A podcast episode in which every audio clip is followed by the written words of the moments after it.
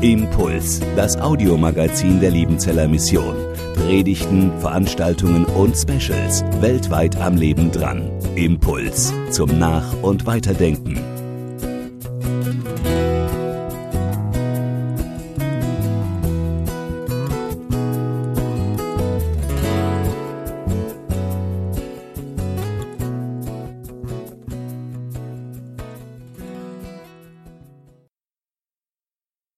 Das Ende des Christentums und der Wandel der Christenheit über die Zukunft der westeuropäischen Kirchen im 21. Jahrhundert. Es war beim 100-jährigen Missionsfest Jubiläum, äh, Jubiläum einer Missionsgesellschaft in Großbritannien, so ähnlich wie die Liebenzeller Mission. Man hatte sich überlegt, wie man dieses 100-jährige Jubiläum symbolträchtig feiern könnte und man hatte eine tolle Idee. Man wollte im Gottesdienst 100 weiße Tauben steigen lassen. Ja, für jedes Jahr der Geschichte eine Taube in die Luft fliegen lassen als Symbol der Hoffnung, als Symbol der Zukunft. Tolle Idee.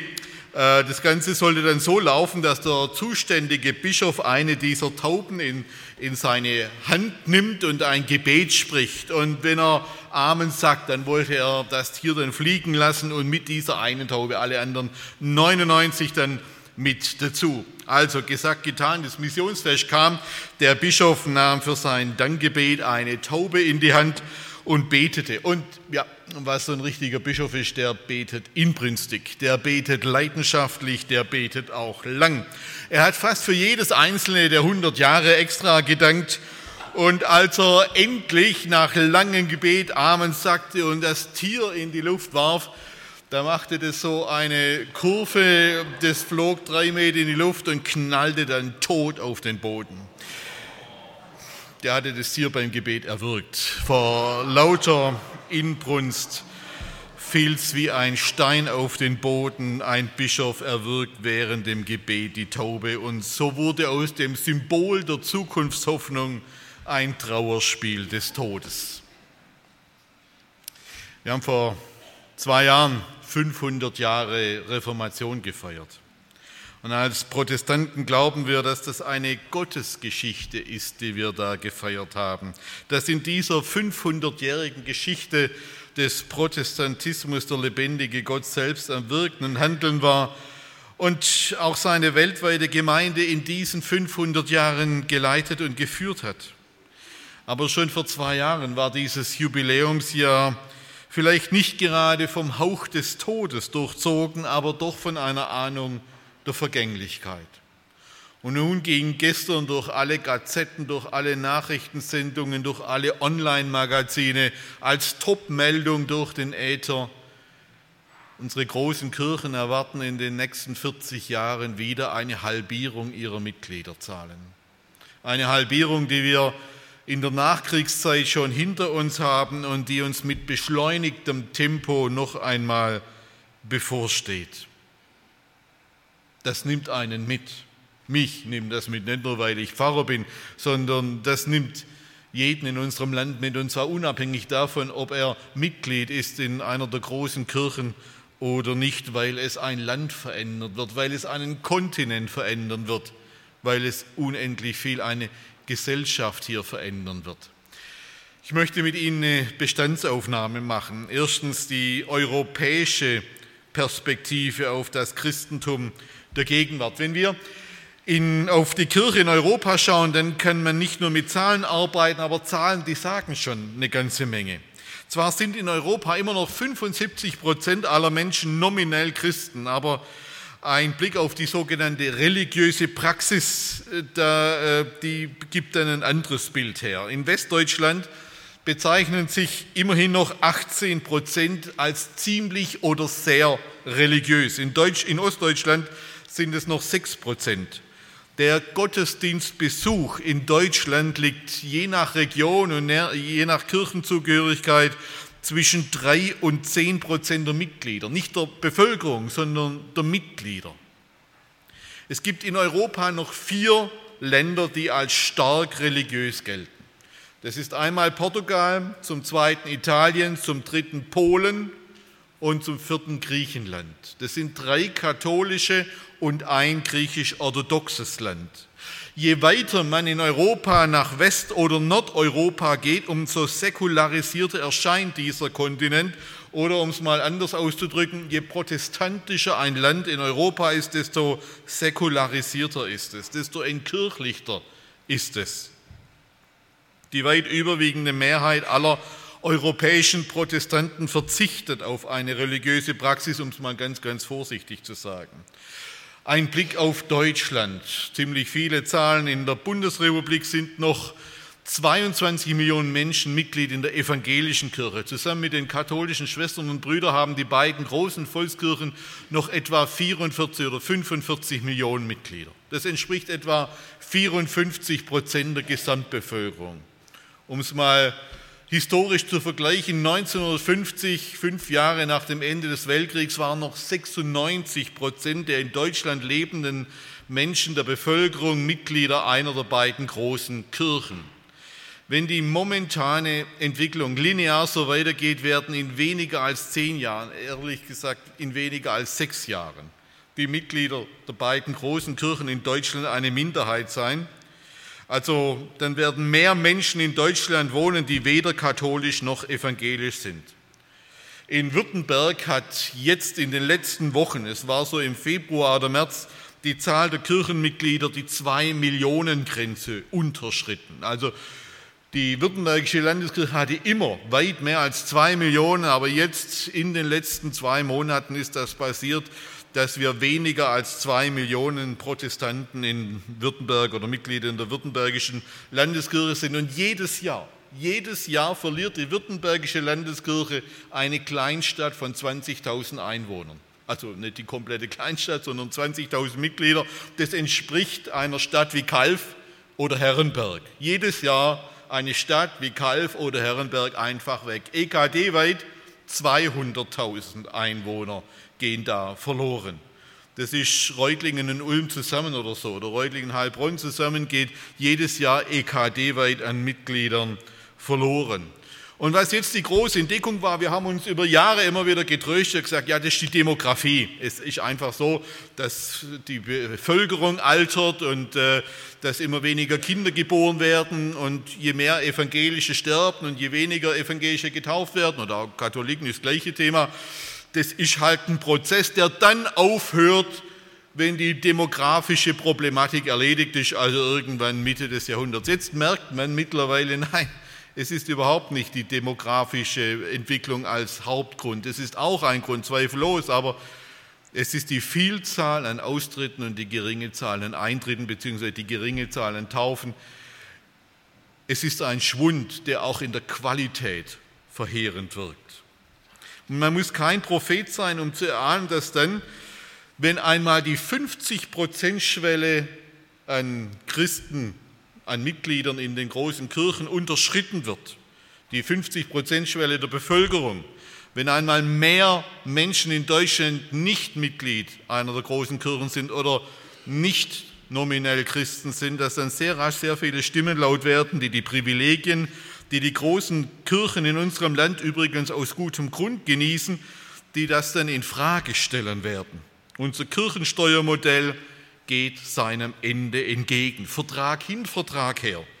An dem Tag, an dem die Mitgliederzahl die 50 Prozent Schallmauer unterschreitet, wird es eine massive Bewegung geben, die Anstrengungen macht, die Staatskirchenverträge aus den frühen Jahren der Weimarer Republik nach dem Ersten Weltkrieg wurde ja die komplette Kirchenverfassung da verändert, diese Verträge dann rückgängig zu machen und in Frage zu stellen und auch diese kirchliche Alimentierung. Anfang des 19. Jahrhunderts wurden viele Güter von Kirchen enteignet und die Kirchen bekommen bis heute äh, viele Millionen als Kompensationszahlung dafür. Das sind uralte Verträge, will kein Politiker ran, aber der Druck wird zunehmen zu sagen, wann hören wir endlich auf, also als Bundesrepublik, als Staat, den Kirchen hier jährlich Millionen zu zahlen für, äh, für Kirchengüter, die vor über 200 Jahren enteignet worden sind. Wenn wir nach den Gründen fragen für diese Situation, für diese Entwicklung, dann kommen wir zuerst an diesem großen Strom des Säkularismus nicht vorbei. Seit der Aufklärung Vor 250, 300 Jahren hat sich das Denken der Menschen auf unserem europäischen Kontinent radikal verändert.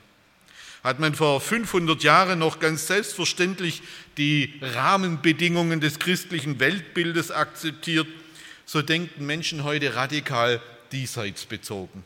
Die allermeisten Menschen fragen heute nicht mehr, wie bekomme ich einen gnädigen Gott. Es war die Frage Luthers in seinen Anfechtungen in jener Klosterzelle in Erfurt als Augustinermönch, sondern Menschen fragen heute nach dem Sinn des Lebens überhaupt. Der christliche Glaube hat für die allermeisten Menschen schlicht und ergreifend seine Plausibilität verloren. Die tiefen Fragen des Lebens, die sind noch genauso unbeantwortet wie vorher, aber man sucht die Antworten nicht mehr im christlichen Glauben. Und mit dem Verlust der Plausibilität, der Logik dieses Glaubens, der Selbstverständlichkeit dieses Glaubens, verliert auch, auch automatisch die eigene Mitgliedschaft in einer Kirche an Plausibilität. Wenn ich das alles nicht mehr glauben kann, so fragen immer mehr Menschen, warum soll ich denn noch Mitglied sein? War es bis vor 60 Jahren noch völlig selbstverständlich, Mitglied einer der großen Volkskirchen zu sein, so wird das mehr und mehr ein Akt der individuellen freien Entscheidung, was auch nicht schlecht ist. Ich möchte als Pfarrer Menschen haben, die entschieden in einer Gemeinde sind und nicht nur, weil in 20 Generationen schon die Vorfahren da dabei waren. Musste man vor 30 Jahren noch rechtfertigen, wenn man aus der Kirche austrat, so muss man in manchen Regionen unserer Republik mittlerweile begründen, warum man noch Mitglied ist.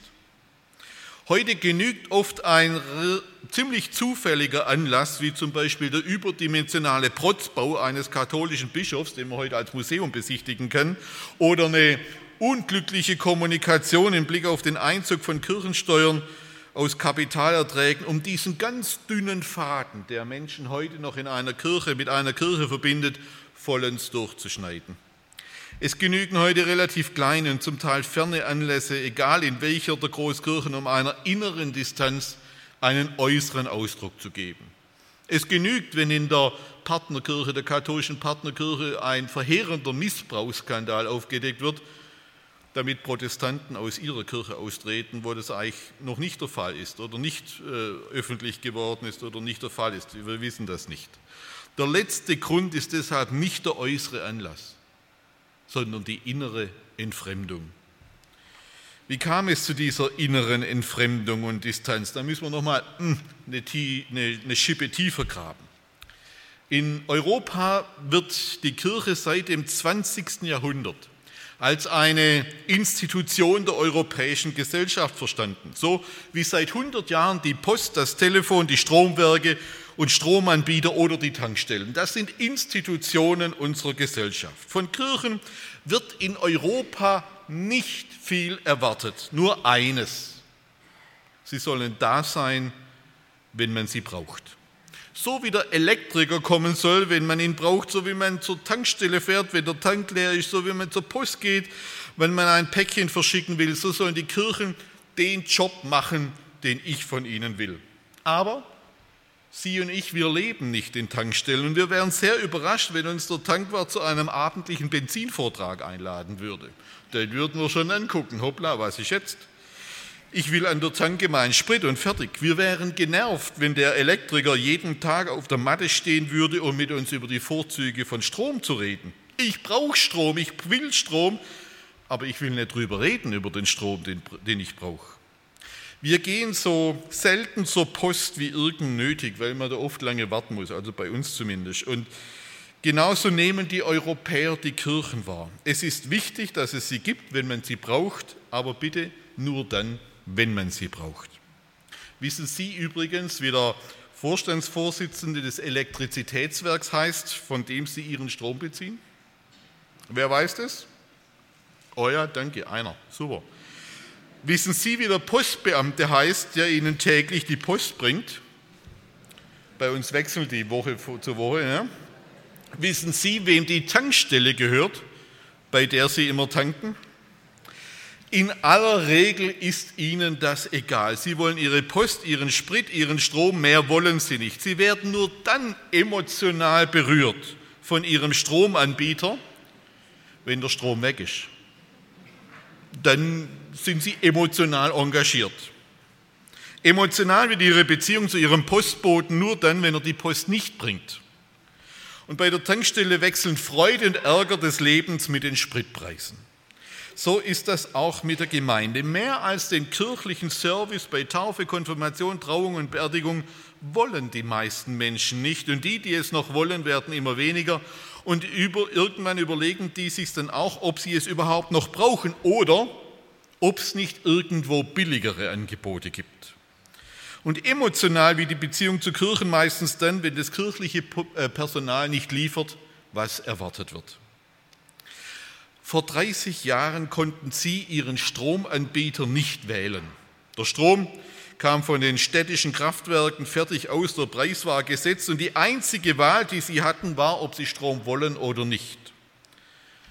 Vor 70 Jahren waren, wie gesagt, 96 Prozent der deutschen Mitglieder, Mitglieder der deutschen Mitglieder einer der beiden großen Kirchen. Ja, es gab auch damals schon Freikirchen, aber man hat Religion und Kirchenzugehörigkeit mehr als Schicksal denn als Wahl begriffen. Heute ist das mit Konfessionen und Religionen genauso wie mit Stromanbietern. Suchen Sie sich's aus. Welchen Strom haben Sie? Ist der gelb oder grün? Ist der blau? Oder äh, Strom hat heute Farben? Ja, Sie haben es gemerkt. Und so ist es mit den kirchlichen Anbietern auch. Sie können sich aussuchen, klassisch evangelisch oder römisch-katholisch, charismatisch freikirchlich oder vielleicht ganz entspannt buddhistisch oder eher stramm muslimisch. Jedem, wie es gefällt, jeder, wie es ihm beliebt. Menschen betrachten Konfessionen Religionen als Dienstleister, als Anbieter einer religiösen Serviceleistung und deshalb werden wir auch in den nächsten Jahren und Jahrzehnten diese Art der Kundschaft definitiv verlieren. Und zwar nicht deshalb, weil wir viel falsch gemacht haben, das auch, sondern weil wir als Kirche und Gemeinde etwas anderes wollen, als was die Menschen wollen, die sich als Kunden verstehen. Selbst wenn, selbst wenn wir den Service bieten wollten, der hier erwartet wird, würden es andere billiger hinbekommen, denn bei Service und bei Dienstleistungen zählt immer nur eines, der Preis. Der Preis. Gemeinde kann sich aber nie einem Dumpingwettbewerb stellen. Wir verkaufen keine Kasualien, wir verkaufen keine Taufen oder Trauungen. Und wenn wir uns darauf einlassen würden, dann würden es automatisch andere billiger hinbekommen. Aber was noch schlimmer wäre, wir würden dabei faktisch die Gemeinde Jesu verkaufen. Wenn wir Gemeinde, wenn wir als Gemeinde Menschen wie Kunden behandeln, dann werden sie sich auch so benehmen. Wenn man Menschen wie Kunden behandelt, benehmen sich Menschen auch wie Kunden. Das ist so. Eine Kirche kann nicht wie ein Dienstleistungsanbieter seinen Kunden hinterherrennen mit dem jeweils besten Servicepunkten wollen und dem kleinsten Preis. Das wäre eine Verkennung der Identität der Kirche Jesu Christi. Eine Kirche, die hat Glieder, die hat Nachfolger und sie hat Heilige. Aber nirgendwo im Neuen Testament gibt es einen Vers, in dem die Menschen, die zu einer Kirche gehören, als Kunden bezeichnet werden. Eine Kirche hat keine Kunden.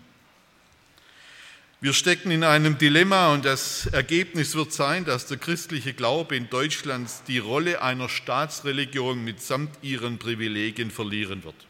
Das ist formal zwar schon seit dem Ende des Ersten Weltkriegs der Fall, Damals zu Beginn der Weimarer Republik hat man dieses komplette Staatskirchensystem zum Ende geführt, aber in den letzten 100 Jahren, da erfüllten die großen Kirchen immer noch diese Rolle einer Staatsreligion und sie benahmen sich auch so.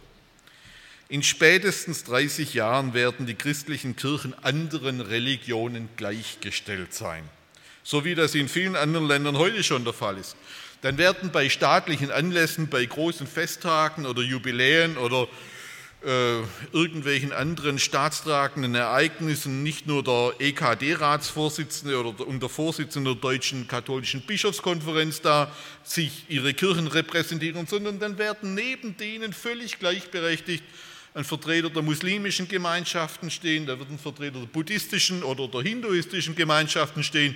Das wird dann eine bunte Phalanx eines religiösen Mixes werden. Diesen Prozess werden die kirchlichen Amtsträger als Erste erleben und erfahren. Wir Pfarrerinnen und Pfarrer werden unser Ansehen verlieren, das sogenannte Sozialprestige. Und wir haben das schon in einem ganz erheblichen Maß verloren. Über viele Jahrhunderte hinweg waren der Pfarrer, der Arzt, der Lehrer und der Bürgermeister die geachtetsten Berufe in Europa. Das ist heute komplett passé. Die Ärzte konnten ihr Ansehen erhalten, die Bürgermeister, naja, und die Pfarrer definitiv nicht mehr. Bei Pfarrern ist phasenweise geradezu abgestürzte sogenannte Sozialprestige, vor allem im Zuge der Missbrauchsskandale in der katholischen Kirche. Nur man denkt immer, ja gut, das ist bei den katholischen Kollegen dann einfach weg. Nee, es ist bei allen geistlichen Ämtern geschwunden und abgeschmolzen. Die Menschen unterscheiden hier nicht mehr. Im Zweifelsfall wird das komplette kirchliche Personal in Generalsippenhaft genommen. Wir erleben in Europa das Ende des sogenannten Christentums. Wir erleben nicht das Ende des christlichen Glaubens, aber wir erleben das Ende des Christentums. Paul Zulehner aus Wien Professor für Theologie, spricht vom Ende der christentümlichen Zeit. Diese Endsilbe tum steht in der deutschen Sprache für etwas, was Stand hat, was Würde hat, etwas Statisches, Ehrwürdiges, etwas Etabliertes. Kaisertum, ja, Christentum. Und genau diese Dinge, die mit Tum enden, die sind ins Wanken geraten und verschwinden mehr und mehr. Wir reden im Blick auf die christlichen Kirchen, auf das Christentum vom Ende privilegierter Positionen, vom Ende des Einflusses auf gesellschaftliche Prozesse, Stichwort Lebensrecht, wo Kirchen eine maßgebliche Stimme haben, noch vom Ende starker Kirchengemeinden, vom Verschwinden üppiger Ressourcen. Die Kirchen bekommen jährlich 12 Milliarden Euro. Das wird konstant bleiben nur in 40 Jahren ist die Kaufkraft von 12 Milliarden Euro nur noch die Hälfte wert. Es wird sich halbieren, genauso wie die Mitgliederzahl. Wir reden von der Auflösung des Sonntags als staatlich geschütztem Ruhetag, von einem grassierenden christlichen Analphabetismus und vom Ende des christlichen Monopols in Sachen Glauben. Wir werden ein Anbieter unter vielen werden. Mehr als tausend Jahre Christentum befinden sich gegenwärtig in der Auflösung. Und wenn der christliche Glaube Europa wieder verlässt, dann wird nicht der blanke Säkularismus oder Humanismus oder Rationalismus übrig bleiben, sondern dann werden die Märchen wiederkommen. Dann halten die Fabeln und die Mythen wieder Einzug. Dann kommt das Heidentum zurück. Das ist der Punkt. Auch vor zwei Jahren am 500. Reformationstag, Reformationsjubiläum, haben mehr Menschen Halloween gefeiert als Reformationstag. Und damals haben die Leute gefragt, ja was ist jetzt Halloween Feiertag, weil es damals war es frei. Es bewahrheitet sich der berühmte Satz von Gilbert Keith Chesterton, der große Romanautor und Literat Großbritanniens. Er schrieb einmal, wenn Menschen aufhören, an Gott zu glauben, dann glauben sie nicht an nichts, sondern dann glauben sie an irgendetwas. Dann glauben sie an irgendetwas. Was uns heute allen wie eine Horrorvision vorkommen könnte, aber vielleicht am Ende ein Reden Gottes sein. Die Kirche in England, die Church of England, hatte über Jahrhunderte denselben Status wie bei uns die großen Kirchen in Deutschland. Aber in Großbritannien ist das Tempo der Säkularisierung enorm viel größer als bei uns. Und die Marginalisierung der Kirche ist schon deutlich fortgeschritten, fortgeschrittener als hierzulande, vor allem was die finanzielle Situation der Kirchen angeht. Und Bischof John Finney aus Yorkshire in Mittelengland hat es mal so ausgedrückt. Gott hat mit der Kirche von England in einer Sprache gesprochen, die sogar Bischöfe verstehen, nämlich in der Sprache des Geldes. Möglicherweise hat Gott die Kirchen in Europa auf eine Diät gesetzt, sodass wir eine gesündere Kirche werden. Vielleicht ist diese Halbierung der Kirchensteuermittel, die prognostiziert wird, auch eine Art Diät, damit wir gesündere Kirchen und gesündere Gemeinden bekommen. Aber gleichzeitig zu diesem Prozess der Auflösung von tausend Jahre Christentum passiert noch etwas anderes. Ich will kurz auf die weltweite Perspektive eingehen. Wenn man im 21. Jahrhundert über die Christenheit spricht, dann muss man das in einer weltweiten Perspektive tun. Und da zeigt sich Erstaunliches. Der Schwerpunkt der Christenheit liegt heute auf der südlichen Welthalbkugel, definitiv auf der südlichen Welthalbkugel, nicht auf der nördlichen.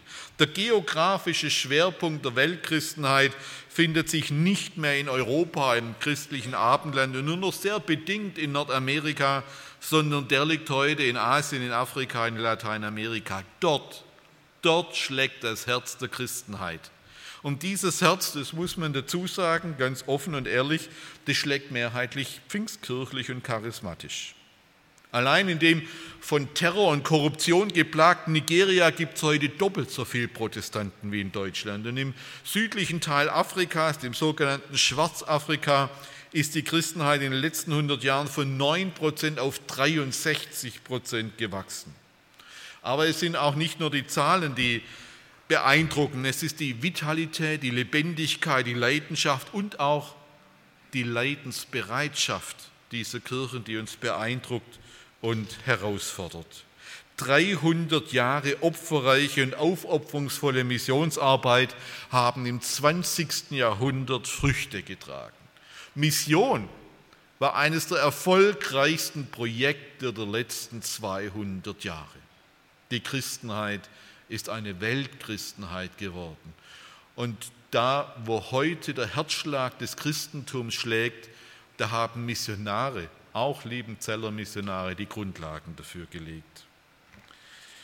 Umgekehrt sehen wir aber auch, auch wenn in Europa heute noch 75 Prozent aller Menschen einer christlichen Kirche angehören, so ist Europa heute der am meisten entkirchlichte Kontinent der Welt.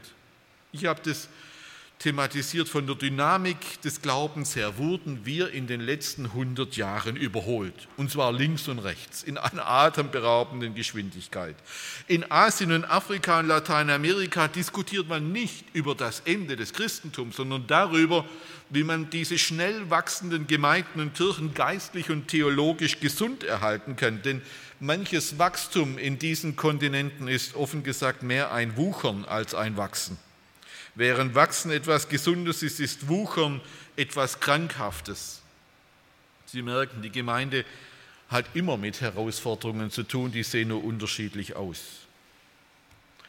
Zum Schluss Perspektiven, vier Perspektiven. Was ist nötig? Subjektiv, meine Perspektive, man könnte noch Dutzende dazufügen, aber das überlasse ich Ihnen, was Sie noch dazufügen. Erstens, wir brauchen eine Kultur der Ermutigung und des Wagnisses. Unsere Debatten in den letzten Jahren zeigen sehr genau, worin wir stark sind. Wir sind stark darin, wenn es um Bedenken geht, stark darin, wenn es darum geht, kritisch zu analysieren und zu erklären, warum die allermeisten Vorschläge überhaupt nicht funktionieren und nicht gehen. Das können wir. Aber solange wir mehr eine Kultur der Bedenken und der Kritik Raum geben als eine Kultur der Ermutigung, der Dankbarkeit und der Hoffnung, werden wir nicht weiterkommen, keinen Schritt. Aber für eine Kultur der Bedenken, der Kritik, der Ermutigung, der Verzagtheit hat Gott seine eigene Sprache entwickelt, nämlich die Sprache des Geldes. Und es ist schon die Frage, warum beginnen sich Kirchen und Gemeinden erst dann zu bewegen, wenn das Geld fehlt und nicht, wenn man das Geld noch hat. Offensichtlich ist das Geld die lauteste Sprache Gottes, die er dann einsetzen muss, wenn wir sein leises Reden nicht mehr hören. Wir brauchen eine Kultur des Wagemutes, wo wir Menschen es nicht nur erlauben, sondern sie dazu ermutigen, etwas Neues zu beginnen. Kirchenleitungen und Dekane und Bischöfe sollten nicht nur die Aufgabe haben, etwas zu regulieren oder zu kontrollieren, sondern die Aufgabe zu initiieren, anzuregen, zu ermutigen und zu ermöglichen. Bischof Graham Gray, auch ein anglikanischer Bischof, ist mit dem Satz bekannt geworden, man wird nicht mehr besorgt fragen, oh, was wird bloß der Bischof von diesem oder jenem Experiment halten, man wird wissen, der Bischof wäre sehr enttäuscht, wenn wir es nicht wagten. Wir brauchen diese Kultur in unseren Gemeinden, in unseren Werken, dass wir enttäuscht sind, wenn wir es nicht probieren, auch wenn wir wissen, dass vieles nicht funktionieren wird. Im Neuen Testament ist das Gleichnis vom vierfachen Ackerfeld so ein Ermutigungstext zum Wagemut. Und in diesem Gleichnis ist ja klar, nicht jede Saat geht auf, sogar verhältnismäßig wenig. 75 Prozent des Säens führt zu Misserfolg. 75 Prozent des Saatguts und der Arbeit ist für die Katz. Aber die 25 Prozent Erfolg wären nicht da, wenn man es trotz der großen Streuung nicht gewagt hätte. Und 25 Prozent tragen Frucht. 30-fach, 60-fach und sogar 100-fach. Nicht jedes Experiment gelingt, nicht jedes Projekt gelingt, auch bei uns bei der Lebenzeller Mission gelingt nicht jedes Projekt, das ist so. Aber es gibt keine Experimente ohne die Möglichkeit des Scheiterns. Aber ohne Experimente gibt es auch keinen Erfolg. Wir brauchen eine Kultur des Wagemuts, auch etwas Altes zu beenden, um die Kraft und die Mittel für das Neue zu haben. Und damit tun wir uns schwer. Aber nochmal, muss Gott erst mit der Sprache des Geldes kommen, bevor wir hören? Ein zweiter Perspektivpunkt, wir brauchen eine Neubestimmung und Neuverteilung der gemeindlichen Aufgaben. Unsere großen Kirchen sind immer noch ganz wesentlich Pfarrerkirchen. Pfarrerinnen und Pfarrer sind nichts Schlechtes und es liegt mir fern, meinen eigenen Berufsstand irgendwie zu kritisieren. Was ich aber wahrnehme, ist die dramatische Zunahme einer bestimmten Gattung von Pfarrerinnen und Pfarrern, nämlich die Gattung des erschöpften Pfarrers. Es macht viele Kolleginnen und Kollegen müde, in einer Kirche zu arbeiten, die ständig gegen den Wind des Zeitgeistes laufen muss. Es macht müde, in kleiner werdenden Gemeinden zu arbeiten, ständig mit Sparplänen und Fahrplänen belastet zu werden und nicht selten als Sündenbock für alles Mögliche herhalten zu müssen. Weniger Gemeindeglieder, weniger Geld, gedehnte Dienstaufträge, komplexere Probleme und, und, und. Der erschöpfte Pfarrer ist das Sinnbild unserer Tage geworden. In der Regel sind es hochmotivierte Leute, auch hochmotiviert angetreten und das ist ja genau der Punkt. Es macht müde, wenn man alles gibt und keine Erfolge sieht. Ich habe einen Freund, der, der baut Häuser, der hat eine Baufirma. Wenn der regelmäßig bei einem Richtfest irgendwie auf dem Dachstuhl steht, dann ist das für den ein inneres Aufrichtfest. Wieder ein Haus gebaut, das man sehen kann. Das ist das Problem von Pfarrern und Pfarrern. Was kann man sehen von ihrer Arbeit? Ein anderes Kernproblem ist, dass wir das Wohl und Wehe von Gemeinden immer noch viel zu sehr über Pfarrer und Pfarrstellen betrachten, als ob die Kirche mit Pfarrerinnen und Pfarrern steht und fällt. Die Zahl der Pfarrstellen wird heute zur Zukunftsfrage der Kirche gemacht und damit aber auch zum Nadelöhr für das Wohl und Wehe von Kirchen. Wir haben endlos viele Pfarrpläne in Württemberg hinter uns und auch noch vor uns, aber was mich schon stört, ist, dass Gemeinden um Pfarrer herum gebaut werden. Warum bauen wir Gemeinden um Pfarrer herum und bauen nicht Gemeinden mit Pfarrern oder mit Mitarbeitern, egal ob sie ordiniert sind oder nicht? Michael Herbst, mein Greifswalder Kollege, schreibt, Kirche ist Pfarrerskirche und gut so soll das auch noch sein. Nein, nicht gut, gar nicht gut ist das. Ein wesentliches Ziel unserer Kirche ist eine flächendeckende Versorgung mit Pfarrerinnen und Pfarrern. Gemeindeglieder werden damit zu Menschen, die versorgt werden müssen, so als ob es bei der Gemeinde um betreutes Wohnen geht. Das ist nicht die Form von Christsein, die uns im Neuen Testament vorgestellt wird. Christen sollen nicht entmündigt und betreut werden, sondern ihre Begabungen und Vollmachten erfahren, erleben und einsetzen. Im ländlichen Raum wird es normal werden, dass in manchen Dörfern nur noch einmal im Monat Gottesdienst ist, weil man das Pastoral, die pastorale Versorgung nicht mehr gewährleisten kann. Aber warum kann es denn ohne Pfarrer keinen Gottesdienst geben? Das will mir nicht in den Kopf gehen. Warum kann es ohne Pfarrer keinen Gottesdienst geben? Weltweit gibt es Tausende, Millionen von Gottesdienste ohne Pfarrerinnen und Pfarrer. Unsere Schwestern und Brüder in Lateinamerika, Afrika und Asien die schütteln darüber nur den Kopf. Und wenn man in den nächsten 40 Jahren die Hälfte verliert, sollte man heute anfangen, sich darüber Gedanken zu machen. Ein anderes Thema ist die Ausbildung. Ich selber habe sechseinhalb Jahre lang Theologie studiert, davon davor noch ein Jahr diakonisches Jahr absolviert und anschließend zweieinhalb Jahre Fikariat gemacht. Das heißt, ich wurde zehn Jahre lang ausgebildet. Ich bin dafür sehr dankbar und ich könnte vermutlich Ihnen den Abend heute so nicht halten, wenn ich diese Ausbildung nicht genossen hätte. Aber ich glaube auch, dass wir uns das nicht mehr leisten können. Die meisten Studiengänge an deutschen Unis und Hochschulen dauern heute drei Jahre. Wenn man einen Master macht, dann dauert es fünf Jahre. Kirchen verlangen immer noch mindestens sechs Jahre Studium und zweieinhalb Jahre Vikariat. Theologiestudenten müssen Hebräisch, Griechisch und Latein lernen, um nachher einen Beruf zu ergreifen, der nur noch ein durchschnittliches Ansehen und Sozialprestige hat, der für Akademiker eher unterdurchschnittlich bezahlt wird, der eine hohe Arbeitslast enthält und bei dem die Vereinbarkeit von Beruf und Familie manchmal schwieriger ist als in anderen Berufen. Muss man wirklich Platon-Texte übersetzen können und Cicero auf Latein lesen können, um für die Herausforderungen eines Gemeindealltags gerüstet zu sein? Es wundert mich nicht, dass wir eine Krise des pastoralen Amtes haben. Die haben wir, die uns in den nächsten Tagen mit einer, in den nächsten Jahren, Tagen zum Glück noch nicht, aber in den nächsten Jahren mit einer riesigen Wucht und Geschwindigkeit einholen wird.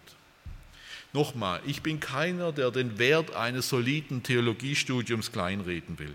Aber ich sehe auch, dass weltweit gesehen dort die Gemeinden am meisten wachsen und am schnellsten und stärksten wachsen, wo Menschen das Evangelium verkündigen, die oftmals weder lesen noch schreiben können.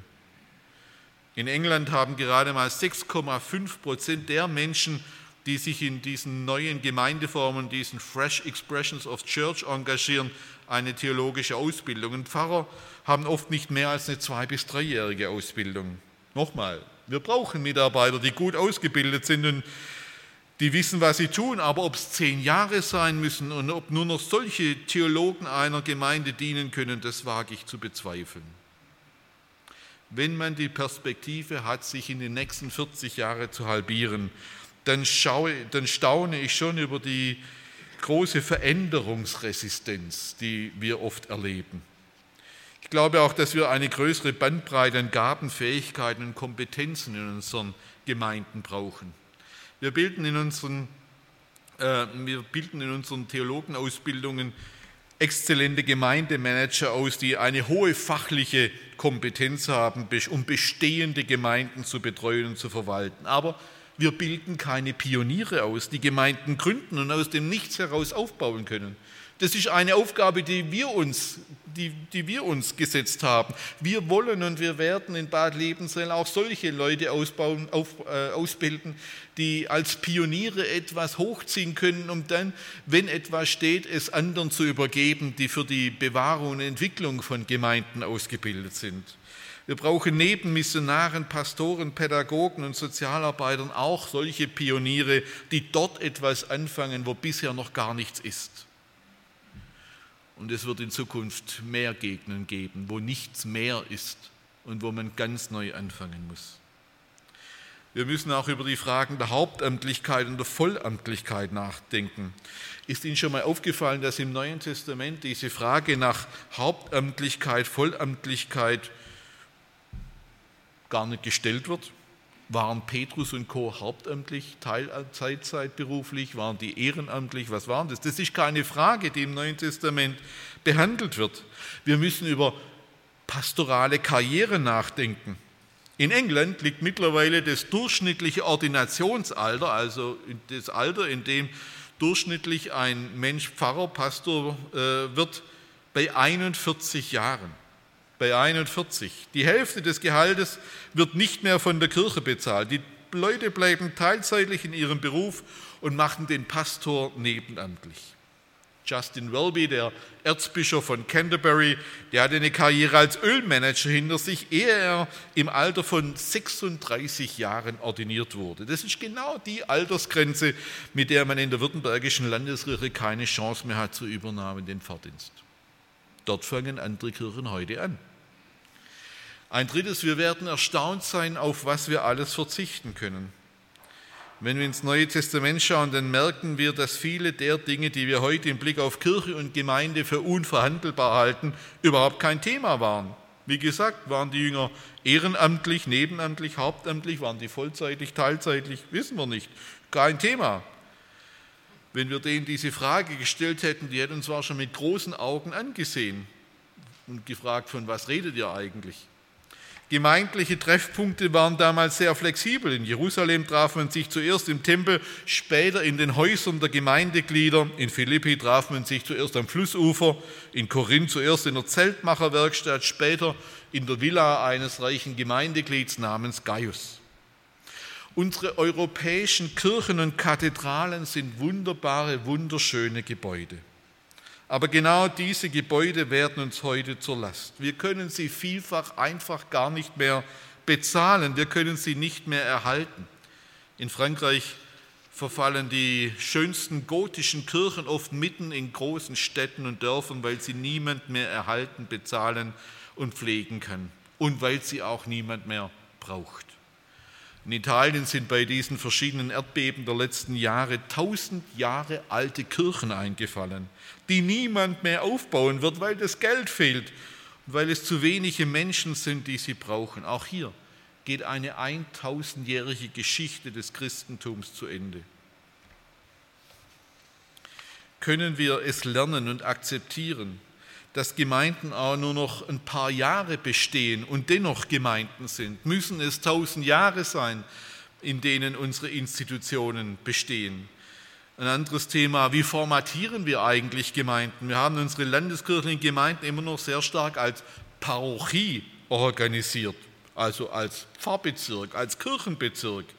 Das hat sicher gute Gründe, aber wenn die meisten Gemeindeglieder gar nicht mehr wissen, was eine Parochie ist, und im städtischen Raum Parochien mehr und mehr bedeutungslos sind, dann müssen wir schon darüber nachdenken, ob das die einzige Form der Formatierung einer Gemeinde sein kann oder ob wir da nicht kreativer werden müssen.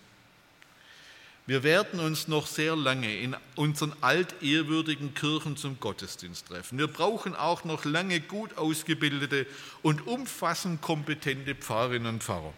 Aber wir sollten neue Formen, neue Räume, neue Formate des geistlichen Dienstes nicht als Bedrohung, sondern als Chance und als Notwendigkeit begreifen. Wir sollten das Scheitern von Experimenten als etwas Normales verstehen und uns über gelungene Experimente von Herzen freuen. Und schließlich und endlich, wir brauchen eine verheißungsorientierte Sicht von Kirche. Wir haben mit der Betrachtung der Wirklichkeit angefangen, mit dieser Prognose in den nächsten 40 Jahren 50 Prozent weniger. Aber damit können wir als Christen nicht stehen bleiben und schon gar nicht aufhören. Denn die Wirklichkeit der Gemeinde besteht niemals nur aus Zahlen, niemals. Die Gemeinde ist eine geistliche Wirklichkeit, die getragen wird von Gottes Wort der Verheißung. Stand am Anfang der Gemeinde nicht eine am Anfang der Gemeinde stand nicht eine Betrachtung der Wirklichkeit, sondern am Anfang standen, stand die Verheißung Jesu. Da steht dieser Rabbi mit seinen Jüngern in Caesarea Philippi und dann bekennt Petrus, du bist der Christus, der Sohn des lebendigen Gottes und dann bestätigt das Jesus und sagt zu ihm, du bist Petrus und auf diesen Felsen will ich meine Gemeinde bauen. Das erste Mal, dass im Neuen Testament der Begriff Gemeinde, Ekklesia auftaucht. Und dann sagt Jesus diese Verheißung, die Pforten der Hölle sollen sie nicht überwältigen. Und alle Zahlen kommen, sollen kommen, wie sie mögen, sie werden die Gemeinde nicht überwältigen. Die Gemeinde beginnt nicht mit einer Analyse, sondern mit einer Verheißung. Und da ist von den Pforten der Hölle die Rede, ja. Das heißt, da ist von Schwierigkeiten, Bedrohungen, Anfeindungen, Anfechtungen und Nöten die Rede. Die kommen, die sind sogar verheißen, gehören dazu. Aber sie sind nicht das Hauptthema. Das Hauptthema ist, dass Jesus Gemeinde bauen will und diese Gemeinde nicht verschwinden, nicht überwältigt werden wird, nicht vernichtet werden kann durch was auch immer. In dieser Verheißung ist allerdings auch davon die Rede, dass es gemeint sein, es ist nicht davon die Rede, dass es einer Gemeinde immer nur gut gehen wird, dass sie immer nur unaufhaltsam wachsen wird, dass sie Jahr für Jahr steigende Kirchensteuereinnahmen haben wird, dass sie ihre kirchlichen Gebäude und Amtsträger immer gut versorgen kann, dass sie immer staatliche Privilegien haben wird. Nein, das alles steht nicht da. Jesus baut seine Gemeinde und er gibt ihr die Verheißung, die Pforten der Hölle werden sie nicht überwältigen.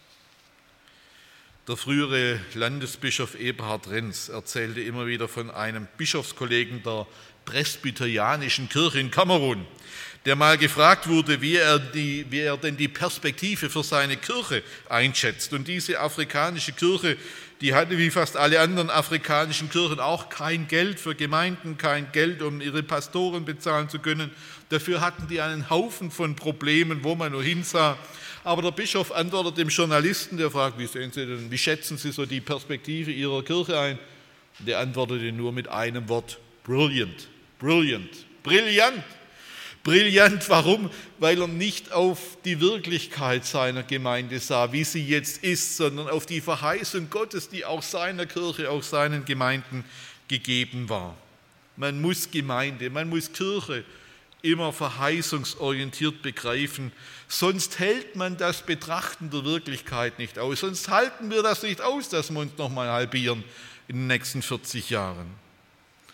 Vor allem anderen, was noch kommt, behalten Sie die Verheißungen Gottes im Auge. Die Zukunft der Gemeinde Jesu, die Zukunft der Kirche wird brillant sein. Oder, um es mit einem Wort von Hans-Joachim Eckstein zu sagen, hups, die Gemeinde hat ihre beste Zeit niemals hinter sich, sondern immer vor sich. Die Gemeinde hat ihre beste Zeit niemals hinter sich, sondern immer vor sich. Im vergangenen Jahr, am 1. September 2018, wurde in Hildesheim ein neuer katholischer Bischof vom Bistum Hildesheim eingeführt und ordiniert, Heiner Wilmer. Und in seiner Antrittspredigt, da sagte er folgenden Satz. Manche in der Kirche klagen seit Jahren, es ist fünf vor zwölf. Ich halte das für Quatsch. Es ist fünf nach zwölf. Es ist längst zu spät. Aber das hatten wir schon zu Jesu Zeiten. Ich glaube zutiefst, dass der Heilige Geist uns auf Wege führt, von denen wir noch nicht einmal ahnen, dass es sie gibt. Ich lese den Satz, letzten Satz nochmal. Ich glaube zutiefst, dass der Heilige Geist uns auf Wege führt, von denen wir noch nicht einmal ahnen, dass es sie gibt. Den Satz hatte ich auch in einem anderen Vortrag von dem Mut zur Veränderung. Warum Veränderungen zum Leben gehören. Gott wird Sie und mich, uns alle miteinander, Gott wird uns als Liebenzeller Mission, als Kirchen, als Gemeinden extremst herausfordern in den nächsten Jahrzehnten. Es wird vieles zusammenbrechen, es wird vieles nicht mehr gehen, was wir gewohnt sind, was uns ans Herz gewachsen ist, was ein Teil unseres Lebens geworden ist. Vieles wird es nicht mehr geben. Aber es wird das passieren, was immer passiert ist in den letzten 2000 Jahren. Der Heilige Geist wird seine Gemeinde, wird Sie und mich, wird uns als Gemeinden und Kirchen auf Wege führen, von denen wir heute noch nicht mal eine Ahnung haben, dass es sie gibt. Und einer, der das schon vor 500 Jahren kapiert hat, war Martin Luther. Ich zitiere immer wieder gerne jenen Brief, den Martin Luther im Jahr 1530 seinem Mitarbeiter Philipp Melanchthon schrieb. Luther saß auf der Feste Coburg der stand unter Reichsacht, der durfte nicht nach Augsburg zum Reichstag, um den evangelischen Glauben zu verteidigen. Also schickte er Meister Philippus, Philipp Melanchthon, seinen Mitarbeiter, der sollte die evangelische Sache in Augsburg retten. Jetzt war Philipp Melanchthon ein etwas ängstlicher Typ, ganz im Unterschied zu Luther. Und äh, Luther merkte, wow, Kollege Melanchthon macht sich dort in die Hose in Augsburg und deshalb schrieb er ihm einen Brief. Und in diesem Brief schreibt Luther an Melanchthon, der unser Vater geworden ist. Der wird auch unser Kindervater sein. Glauben Sie das? Ich bin etwas berührt immer, weil ich Vater bin. Der unser Vater geworden ist, der wird unser Kindervater sein. Ich bete wahrlich mit Fleiß für dich und es tut mir weh, dass du unverbesserlicher Sorgenblutegel meine Gebete so vergeblich machst. Ich wenigstens bin, was die Sache angeht, nicht sonderlich beunruhigt, vielmehr bessere Hoffnung, als ich zu sein gehofft hatte. Mächtig ist Gott, die Toten zu erwecken. Mächtig ist er auch seine Sache, wenn sie gleich fällt, zu erhalten. Wenn sie gleich fällt, zu erhalten. 50 Prozent weniger. Was soll's? Gott kann. Und wenn sie gefallen ist, wieder aufzurichten und wenn sie steht, fortzuführen. Impuls ist eine Produktion der Liebenzeller Mission. Haben Sie Fragen? Würden Sie gerne mehr wissen? Ausführliche Informationen und Kontaktadressen finden Sie im Internet unter www.liebenzell.org. Die Liebenzeller Mission produziert ebenfalls das Fernsehmagazin Weltweit am Leben dran. Informationen zur Sendung und zum Empfang gibt es unter www.weltweit-magazin.de.